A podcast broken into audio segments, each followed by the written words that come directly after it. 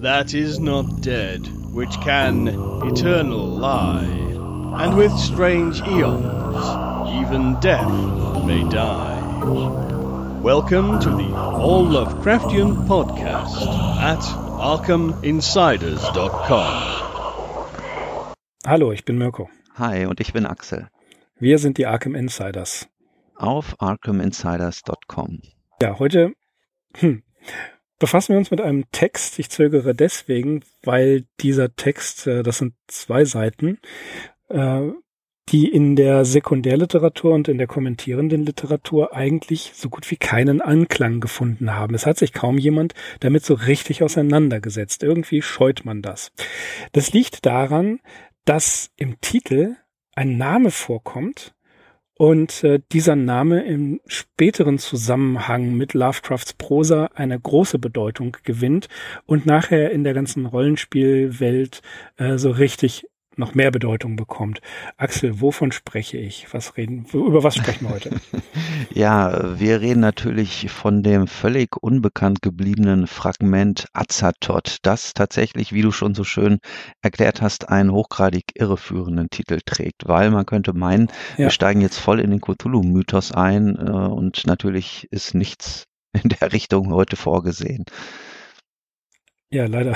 Eigentlich, das, das ist so, wenn man hört Azathoth, äh, die, diejenigen, die uns zuhören, die meisten kennen Azathoth, die wissen, Azathoth, äh, das ist dieser obskure Dämonen-Sultan, ähm, ein äußerer Gott, dessen, äh, sein, dessen Bote Nyarlathotep ist, der einen äh, Kult hat und ja, das ist der eigentlich, eigentlich der machtvollste den, von allen. Der machtvollste, genau. Der machtvollste, der wegen, äh, wie heißt es, äh, wegen irgendwelcher, wie, ja, wie heißt das nochmal, wegen irgendwelcher Vergehen oder dergleichen ins Zentrum der äh, Unendlichkeit befördert wird und dort absolut ähm, formlos ist und der, ähm, der, der das, der das nukleare Chaos eigentlich ist der äh, auch wie, wie das irgendwo mal so schön beschrieben wurde, eine Re Aneinanderreihung von äh, in sich verlaufenden Explosionen darstellt und so weiter. So viel zu Azathoth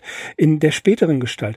Axel, womit wir es heute zu tun haben, ein Fragment, ähm, und äh, ja, sprechen wir kurz über den Inhalt, oder? Mhm, ja, 500 Wörter.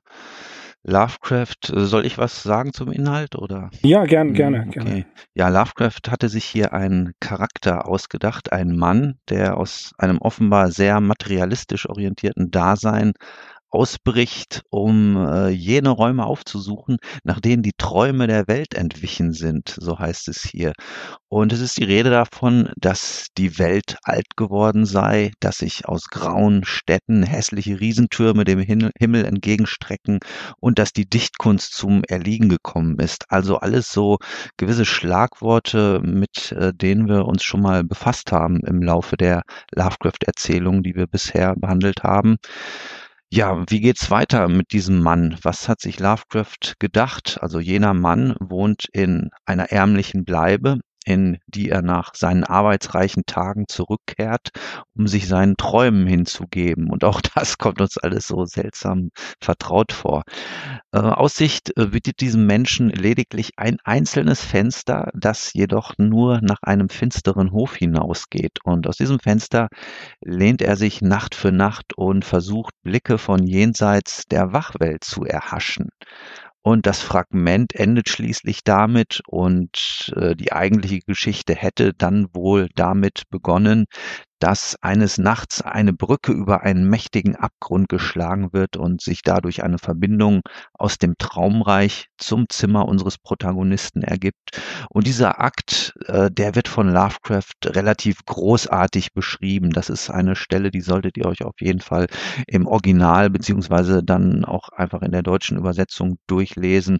Also da glitzern Sternenstaub und leuchten Feuer aus den entlegensten Winkeln des Weltraums. Es ergießen sich Ozeane voll fremdartiger Wesen in das äh, Zimmer unseres Mannes und nehmen ihn schließlich, äh, unseren Träumer, hier mit auf eine lang andauernde Reise, die ihn schließlich an irgendeinem fremden, weit, weit entfernten Gestaden irgendwo in den Traumlanden möglicherweise an Land setzt. Ja, und das hm, ist die ganze Geschichte. Hm. Ja, äh, wobei wie er hier guckt aus dem Fenster und dann ergießt sich das, äh, das, das, das Weltall sozusagen in sein, in sein Zimmerchen hinein.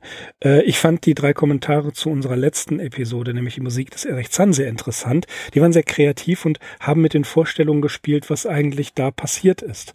Ne, kannst dich erinnern? Ja, absolut. Ich habe mich auch sehr gefreut ja. über diese drei Kommentare. Schande über unser Haupt, dass wir, ja. ne, wir machen es jetzt an dieser Stelle. Wir haben das gelesen, ja. haben das wirklich interessiert zur Kenntnis genommen. Wie du schon sagtest, drei verschiedene Möglichkeiten über diejenigen Vorgänge, über die wir in dem Podcast spekuliert haben. Und das zeigt einfach dieses enorme Potenzial, das in diesen Lovecraft-Geschichten steckt. Und äh, das ist auch hier im vorliegenden Fall bei Azathoth im Prinzip ja nicht anders. Genau, man konsumiert es nicht einfach so. Klar, man kann es runterlesen und sich dann so ein bisschen gepflegt gruseln. Aber dass äh, es zum Nachdenken und zur Spekulation anreizt, finde ich viel interessanter. Und was haben wir eigentlich bei Azathoth? Was passiert in diesem Fragment? Geschrieben wurde es zwischen 1921 und 1922. Deswegen haben wir Azathoth vor Herbert West Reanimator äh, gesetzt, weil die Entstehung dieses Fragments, das ist nämlich ganz interessant, die ist schwer nachzuvollziehen. Veröffentlicht wurde es in Robert H. Barlows Leaves 1938, also posthum. Was passiert? Ein, ja, nicht näher beschriebener Mensch in einer düsteren, prosaischen Welt träumt von anderen Welten und eines Nachts entsteht eben diese Brücke, die ihn von der Wachwelt in eine andere Welt bringt, wie in Das Weiße Schiff oder Celephies, wobei Koran ist natürlich anders ähm, äh, in die Traumlande sich hineinträumt.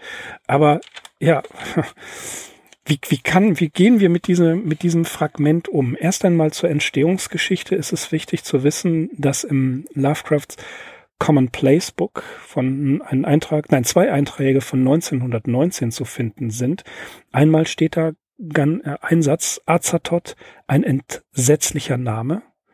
Und später heißt es eine entsetzliche Pilgerfahrt zum umnachteten Thron des weit entfernt hausenden Dämonensultans Azathoth. So, dann gibt es einen Brief an Frank Belknap Long, in dem er schreibt vom 9. Juni 1922, dass das künstlerische Motiv dieses äh, das künstlerische Motiv grundsätzlich erstmal sei, sich selbst zu gefallen, also eine, eine Art äh, intellektueller Befriedigung zu sein, eine Lad pour Lad. Und dann wird es aber interessant, dann schreibt Lovecraft, Imagination ist eine großartige Zuflucht. Das ist das Thema der merkwürdigen, Vatek-ähnlichen Erzählung Azathoth, an deren ersten Seiten ich experimentiert habe. Ich habe sie vor langer Zeit entworfen, aber ich habe sie erst vor wenigen Tagen, habe, Verzeihung, aber ich habe erst vor wenigen Tagen angefangen daran zu arbeiten oder besser damit herumzuspielen. Vermutlich werde ich sie nie vollenden. Vermutlich werde ich nicht einmal ein vollständiges Kapitel schreiben. Aber es amüsiert mich so zu tun, als würde ich es tun. Ja. Und dann, Axel, ganz wichtig, ähm, ist die, äh, die Erwähnung des Romans Vatek von William Beckford. Ähm, an Winifred Jackson schreibt er am 7. Oktober 1921 über das Fragment Azathoth, dass er eine orientalische Erzählung im Gewand des 18. Jahrhunderts schreiben wolle und dazu eine Mischung aus Danzani und Tausend und eine Nacht daraus machen möchte, wie er am 9. Juni 1922 an Frank Belknap Long schreibt. Der Name Azathoth selber ist schwer, die Genese ist schwer herauszufinden.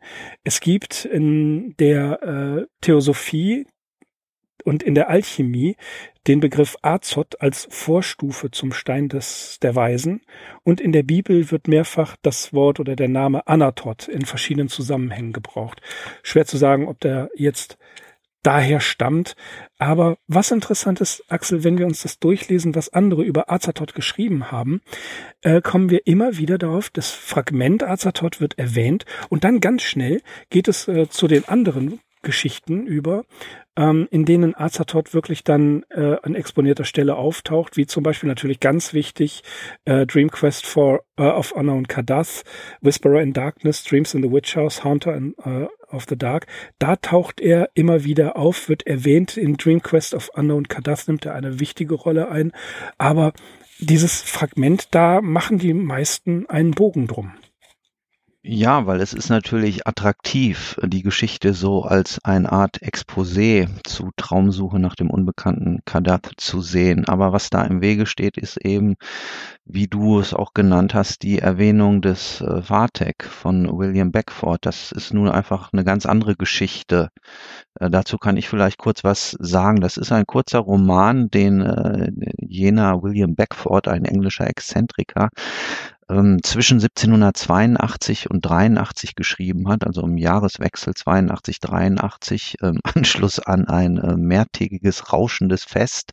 Und Fatek ist die Geschichte ja eines äh, prunksüchtigen, größenwahnsinnigen Kalifen, der durch einen bösen Geist dazu angestachelt wird, dem Propheten abzuschwören und dafür den Palast des unterirdischen Feuers, also die Wohnstätte des Satans aufzusuchen. Und ich darf mich vielleicht selbst aus einem Artikel zitieren, den ich zum Fahrdeck geschrieben habe für das Magazin Cthulhu Libria Neo. Ähm, da beende ich die Inhaltsangabe äh, wie folgt. Die nun folgende Reise bildet das Kernstück der Geschichte und ist gesättigt an immer neuen Abenteuern, die Zeugnis von der Maßlosigkeit und unmoralischen Gesinnung des Kalifen und erst recht der seiner Mutter ablegen. Am Ziel angekommen enthüllen sich die Gewölbe des unterirdischen Palastes für beide als Ort ewiger Verdammnis und Pein, die Quittung für ihre schändlichen Verbrechen.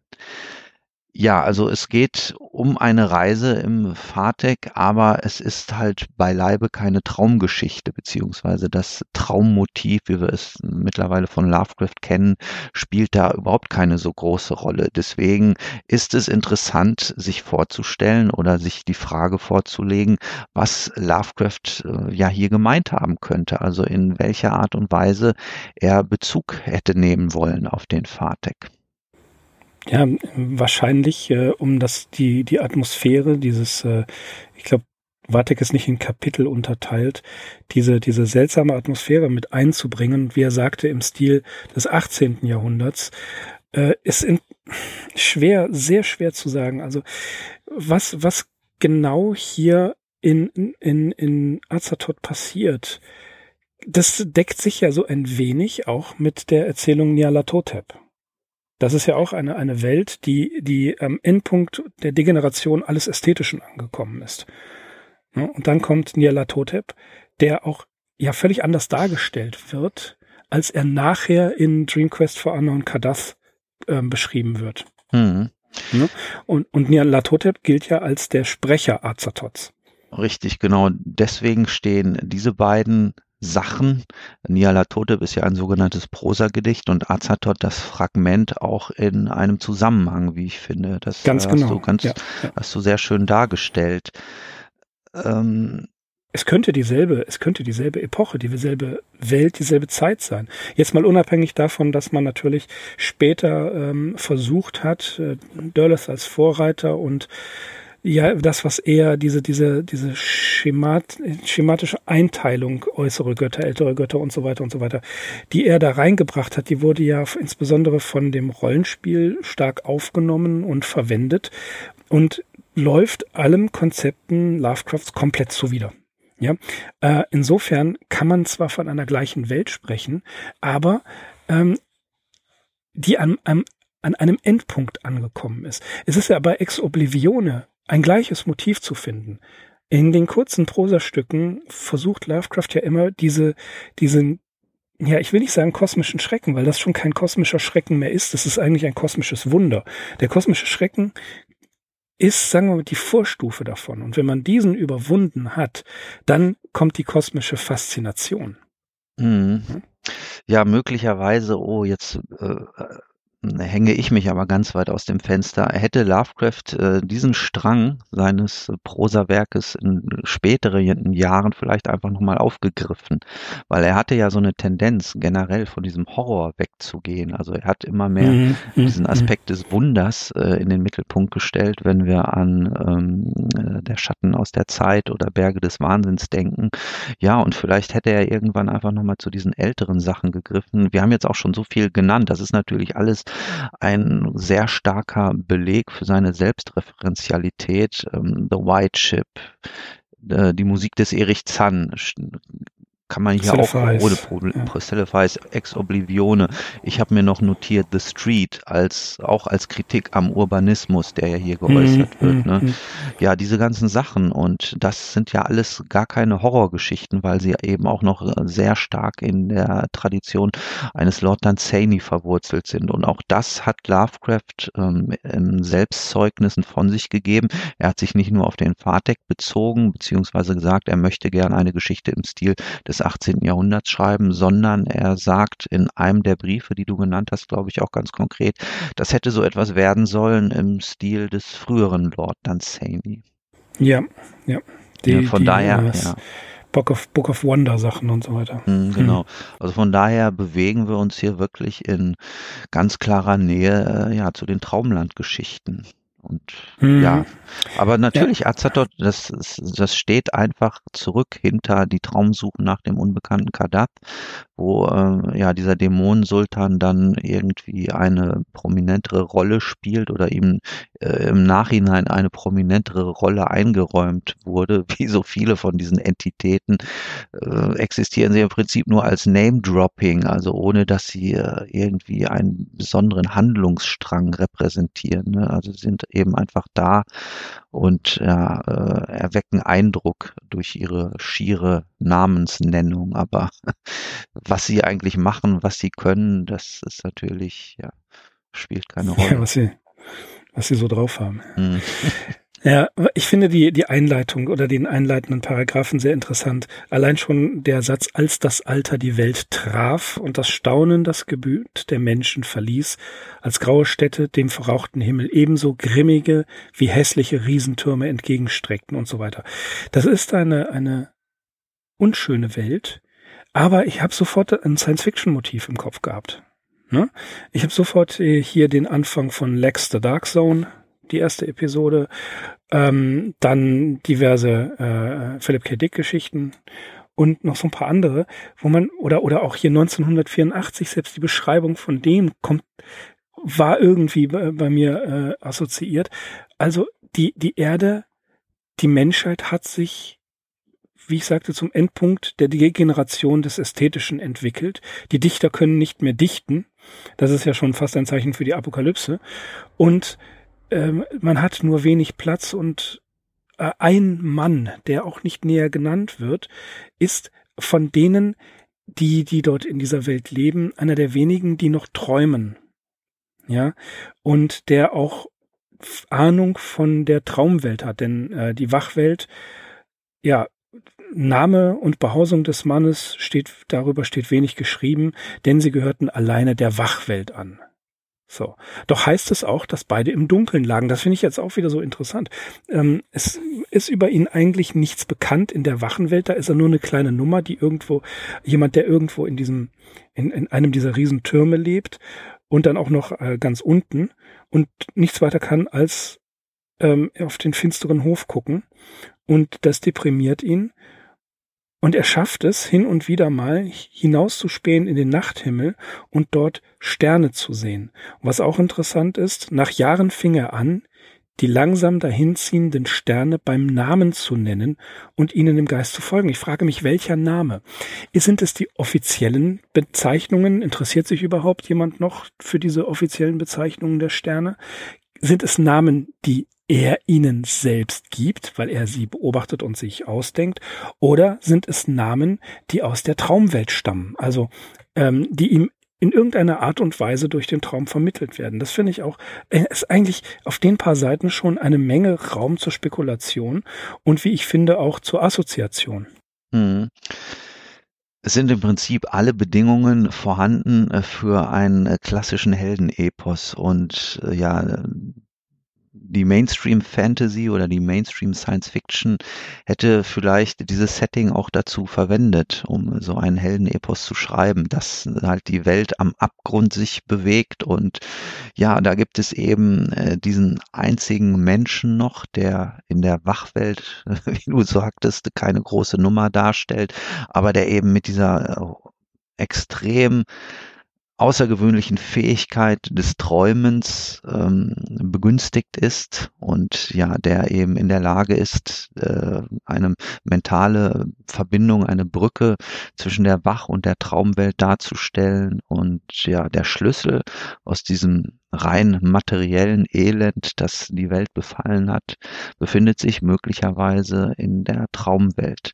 Aber wie wir Lovecraft kennen und wie wir es nachher auch aus äh, der Traumsuche nach dem unbekannten Kadab kennen, äh, ist die Annahme eher unwahrscheinlich, dass er hier so einen Heldenepos hatte schreiben wollen. Aber wie gesagt, die Bedingungen oder die Voraussetzungen äh, sehe ich erstmal so. Und ja, wenn man äh, dieses Fragment noch weiter so zusammenstampft, wie wir das jetzt gemacht haben, dann finde ich das auch durchaus zulässig, äh, so eine Sichtweise zu vertreten. Mhm. Ein heutiger Autor hätte aus diesen zwei Seiten bestimmt 30 Seiten gemacht in dem er überdetailliert irgendwas geschildert hätte, was vielleicht hm, zum anderen auch wieder die Sache etwas interessanter gemacht hätte. Also beispielsweise den monotonen Alltag darzustellen oder dergleichen wie in dem Film Temrock. Das finde ich, äh, kam mir jetzt gerade so die Assoziation, wo in, in Temrock immer wieder der, das, das, der gleiche Ablauf dargestellt wird, bis der Mensch ähm, plötzlich anfängt zu degenerieren. Also das, das finde ich, äh, kommt hier drin vor. Die Menschheit hat sich in irgendeiner Art und Weise entwickelt, die nicht näher dargestellt wird.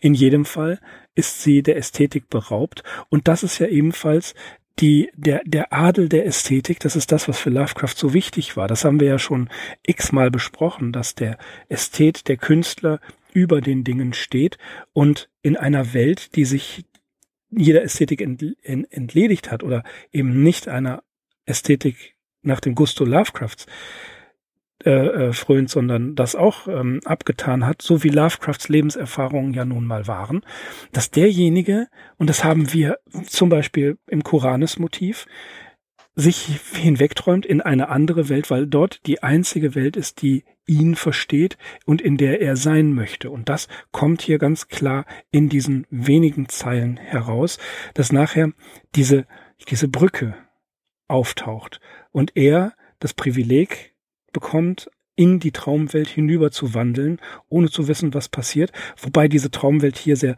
ähm, positiv dargestellt wird. Mhm. Lautlose Unendlichkeit, ähm, äh, Him äh, Gezeiten ferner Himmelskugeln, die sich mit den Träumen vereinigten, ähm, dann auch grüne Sonnenaufgangsküste, äh, wohlriechende Lotusblüten und so weiter. Das ist ja durchaus positiv dargestellt. Also da ist von, von kosmischem Schrecken nichts zu finden. Und der, das, der, der letzte Absatz steht ganz klar konträr zum ersten Absatz, zur Trostlosigkeit des ersten Absatzes, verfeuert er, und das kennen wir ja bei Lovecraft auch, er verschießt sofort sein Pulver, und das meinte ich jetzt gar nicht mal so negativ mit den, da hätten anderer 30 Seiten draus gemacht, er hat auch über gesagt über Brecht, er hätte aus jeder Szene von Beckett ein ganz eigenes Stück gemacht. Also, dass, dass er hier direkt das Pulver verschießt, am Anfang diese graue Welt und am Ende schon die Erwartung des, äh, ja, des, eine, eines Kosmos voller Abenteuer und voller exotischer äh, Begebenheiten und Welten. Mhm. Ja, wie gesagt, das ist dieser übliche salbungsvolle Ton, den Lovecraft um diese Zeit meisterlich beherrscht und kultiviert hat. äh, ja, mit, mit den fremden Gestaden, so wie das Fragment endet, der Träumer landet dann an irgendeiner fremden Küste, da fällt mir natürlich schon auch The White Ship ein, wo das nicht in jedem Fall äh, erfreuliche Aussichten sind. Also wir haben da Länder, die werden als positiv beschrieben und dann gibt es eben auch jene Länder, in denen wirklich abartige Dinge auf abartige Dinge auf den Reisenden lauern. Das möchte ich hier auch nicht ganz ausschließen. Aber insgesamt ist der Ton natürlich positiv. Ansonsten kann ich noch eine Assoziation nennen, die mir hier gekommen ist. Ich musste immer an Herr Rossi sucht das Glück denken. Äh, wer vielleicht diese italienische Zeichentrickserie aus den 70ern oder frühen 80ern kennt, das ist eigentlich genau das gleiche Schema. Äh, Herr Rossi lebt äh, inmitten einer ja unmenschlich gewordenen Stadt er ist wirklich eine Nummer unter Tausenden, wohnt auch noch gegenüber der ähm, Villa des Fabrikantenbosses, für den er Tag für Tag buckeln muss. Und jede Episode von Herr Rossi sucht das Glück, wenn ich mich richtig erinnere, besteht ja auch darin, dass er Kraft seiner Fantasie gemeinsam mit seinem Hund äh, irgendwelche Abenteuer erlebt, irgendwelche ja fantastischen ja. Reisen mhm. auch unternimmt und äh, Licht und Farbe in diesen grauen Arbeitsalltag bringt. Gestatten Rossi, hat er immer gesagt, ne?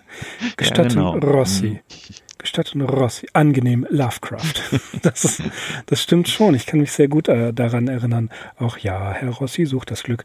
Das darf ich singen, ohne die GEMA zu verletzen. Äh, gut, ich habe die Ohren unserer Zuhörer verletzt, aber die GEMA ist gefährlicher. Nein, aber du hast völlig recht. Dieses, dieses sich hinausträumen, dieses äh, eine, eine Alternativwelt zu, ähm, zu bilden. Das ist ein ganz klares, äh, immer wiederkehrendes Motiv in der Literatur. Ähm, ja, fraglich, ob er eine Heldengeschichte im Sinne Campbells draus gemacht hätte. Keine Ahnung, weiß ich nicht.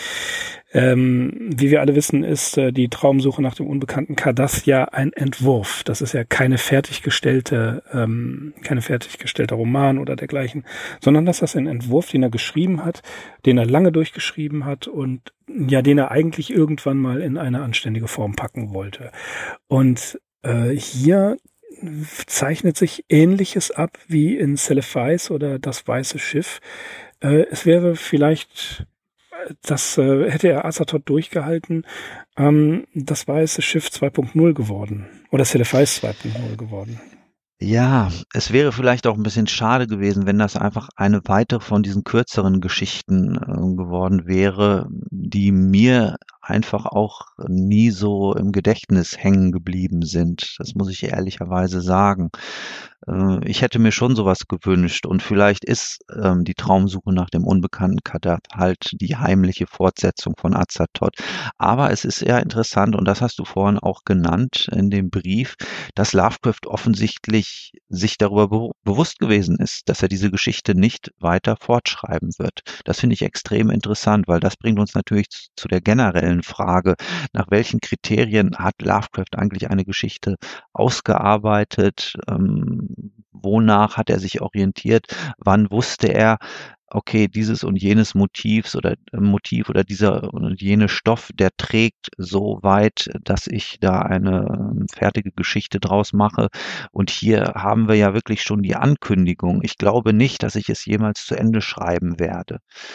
Und das ja. ist eigentlich interessant, aber es ist ja schon doch deutlich mehr als einfach nur ein Eintrag im Commonplace Book. Im mhm. Commonplace Book sind wirklich so viele Sachen ähm, drin versammelt, wo man auch einfach merkt, okay, er hatte einfach eine Idee, die schreibt er nieder und es ist klar, er wird da nie wieder was draus machen. Aber hier hat er ja diesen mhm. ganz anfänglichen Punkt, den hat er ja schon überschritten. Er hat sich immerhin hingesetzt und 500 Wörter zu Papier gebracht.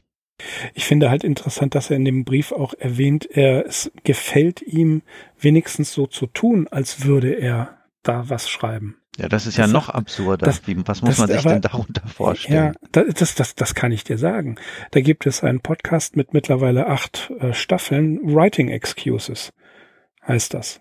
Ja, das ist, ähm, das hat Lovecraft ja so oft gemacht, dass er und, und das, das ist fast schon ein Insiderwitz, wenn er das nämlich so sagt, dass er vielleicht ein Kapitel, vielleicht auch kann froh sein mit überhaupt ein Kapitel, weil er da ganz das ganz oft gemacht hat. Und viele seiner Freunde wissen das, weil er da mit denen ganz offen drüber äh, geschrieben hat. Und wir wissen überhaupt nicht, wie viele Fragmente auf diese Weise geschrieben wurden und die dann verloren gegangen sind. Mhm. Ja, da, da gibt es ja einige von und die muss er ja noch nicht mehr erwähnt haben. Das ist doch genauso wie wenn ähm, man sich jede Menge Schreibratgeber holt. Äh, Daniel Neugebauer, ich finde deine Sammlung an Schreibratgebern eindruckend, beeindruckend und bin sogar ein bisschen neidisch. Aber ich habe das zum Beispiel gemacht. Ich habe Schreibratgeber gelesen und gelesen, wie toll man schreiben kann. Und was habe ich nicht gemacht? Geschrieben, verstehst du? Man, so, es nutzt nichts, äh, ich weiß das aus Erfahrung, es nutzt nichts, sich in ein Kaffeehaus zu setzen, ein, äh, ein Notizbuch dabei zu haben und dann ein genau alles machen, nur nicht äh, sich konzentriert hinsetzen und schreiben. Da kommt nichts bei raus. Weiß ich genau, wie das geht. Aber es ist ein wunderbares äh, Feeling und man kann das mal, man kann sich mal für eine, für, für eine Stunde als Existenzialist feiern oder so. Also in, insofern, ich verstehe genau, was er meint. Ich verstehe absolut, was er meint und finde das gar nicht mal schlecht. Ist ganz nach meinem Geschmack. Ja, wie gesagt, wenn Lovecraft jetzt andauernd so vorgegangen wäre, aber da bin ich tatsächlich nicht so eingeweiht wie du im Moment. Also mir fallen wirklich wenige Szenen oder Momente ein, wo er sich mal so geäußert hat, dass er sagt, also ich habe mir eigentlich nur zum Spaß irgendwie eine Geschichte ausgedacht, beziehungsweise ich spiele mit dem Gedanken, dass ich ja etwas in der Art schreiben könnte, aber ich mache es dann nicht und schreibe eben einfach mhm. was anderes, weil er hat ja also geschrieben, also, er hat ja auch ja. zu dem Zeitpunkt, das haben wir irgendwann auch mal gesagt, das war wirklich äh, seine produktivste Zeit, so Anfang der 1920 20er Jahre. Da hat er wirklich sehr viel geschrieben. Äh, ja, und sich dann da noch ähm, im Prinzip diesen intellektuellen Luxus zu leisten, nur mit dem Gedanken zu spielen, ich könnte ja eine Geschichte im Stil des äh, 18. Jahrhunderts schreiben und ähnlich wie den Fatek und ja auch an den frühen Lord Dunsany erinnernd. Aber ich lasse es einfach bleiben. Ja, ich finde, das, das ist doch genau diese, dieser dekadente Lovecraft, den wir kennengelernt haben. Äh, ich möchte, ich schreibe zu meinem eigenen Vergnügen. So, oder aber er sitzt in seinem, äh, wo hat er damals, Angel Street noch, mhm. 1922, in der zweiten äh, Wohnung in der Angel Street, dass er da einfach in seinem Arbeitszimmerchen sitzt und äh, wie es bei Paul W. Cook hat, heißt, er hat die ganze Nacht durchgearbeitet, wie Tante und Mutter sagten, ja, ähm, dass er einfach von wegen durcharbeiten. Er sitzt am Fenster und äh, schaut raus und träumt sehr dann vor sich hin und träumt davon, ein, ein Schriftsteller zu sein. Ja, ähm, ich glaube, bei Heiner Müllers Mommsens Blog heißt es, der Traum von Italien ist ein Traum vom Schreiben. Also das, das ist ähm, einfach so ist, dass man äh, fast schon wie in der deutschen Romantik, dass sein, sein Leben gestaltet als sein Leben als Kunstwerk gestaltet. Und dazu äh, gehört auch manchmal einfach genau das, das so hinzunehmen und äh, eben nicht zu schreiben. Äh, ich kann das nur von Joachim Kaiser aus zitieren. Ich, es gibt ein Originalzitat. Ähm, könnt ihr bestimmt nachgoogeln. Joachim Kaiser hat mal einen anderen äh, ähm, Schriftsteller zitiert, der sagte, dass auch das Nichtschreiben von Büchern lange und harte Arbeit ist. Das passt so schön, das Zitat. Mm, das stimmt. Ja, ja, ja, klar. Äh, dazu muss man eigentlich gar nichts weiter hinzufügen zu diesem Zitat. Ja, dieses Zitat passt einfach. Äh, wie gesagt, ich weiß nicht, von wem es ist, aber äh, genauso, genauso ist es. Sich wie ein Schriftsteller zu fühlen, heißt natürlich noch nicht einer zu sein. Das kann jeder von uns unterschreiben. Aber äh, trotzdem mit dem Gedanken zu spielen. Ich könnte es machen, wie du schon gerade sagst, aber ich lasse es dann ganz einfach. Das finde ich großartig. Das habe ich so oft schon gemacht. Hm. Die Welt ja. ist also, die, die Welt wurde bewahrt vor Dingen, die ich, ja. Ja, die Welt wurde auch äh, bewahrt davor, was aus diesem Fragment ursprünglich vielleicht hätte mal werden können, welches Potenzial es ursprünglich mal in sich getragen hat.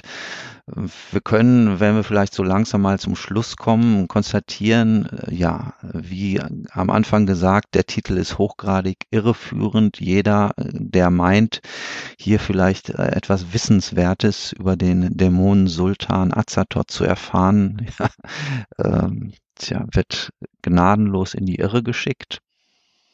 Wir wissen nicht, was Lovecraft aus dem Fatek-Stoff hätte noch herausholen können, dass er dieses Buch natürlich großartig fand. Ich weiß nicht, ob wir das schon erwähnt haben. Das lässt sich eindeutig nachlesen in seinem Essay ähm, Supernatural Horror in Literature. Da hat er äh, diesem Buch einige Zeilen und seinem Autor gewidmet.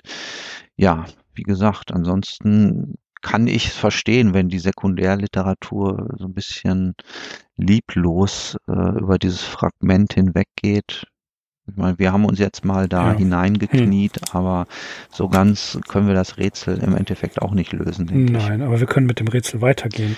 Wir können und, damit äh, leben und äh, wir behalten auf jeden Fall dieses Zitat im Kopf. Ähm, auch die nicht geschriebenen Geschichten oder die nicht geschriebenen Bücher äh, erfordern hm. harte Arbeit. Ja, ich hoffe, ich finde es noch heraus.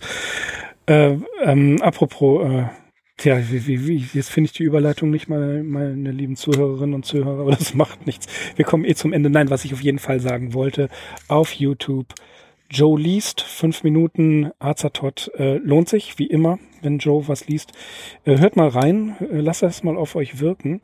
Und ähm, tja, das war's eigentlich schon, Axel. Ne? Also ich fand's äh, fand es ganz okay. Schon ist das gut, Fragment. 35 ja. Minuten haben wir ja doch zusammenbekommen. Ja, ungefähr haben wir zusammenbekommen. Ihr, ihr habt 35 Minuten über zwei Seiten Fragment gehört. Aber wie gesagt, ich finde es, ich finde es wichtig, da äh, zu erzählen, dass Azatot dort erwähnt wird und im Common Place Book fast zwei Jahre früher. Das dürfen wir auch nicht vergessen, dass der Name Azatot 1919 das erste Mal nachweislich bei Lovecraft äh, auftaucht und äh, dass die, die, die Wendung Dämonensultan ebenfalls 1919 auftaucht, wobei wir natürlich das Problem haben, dass dieses Common Place Book in äh, eingeteilt wurde von, ich glaube, Barlow war es. Mhm. Ne? Wir können also nicht hundertprozentig, mit hundertprozentiger Sicherheit sagen, dass das tatsächlich 1919 gewesen ist, aber wir können es vermuten. Und eine Sache noch, Axel, dann äh, kommen wir zum Schluss von wegen das, äh, das Nichtschreiben oder wir wissen nicht, ob er das gemacht hat.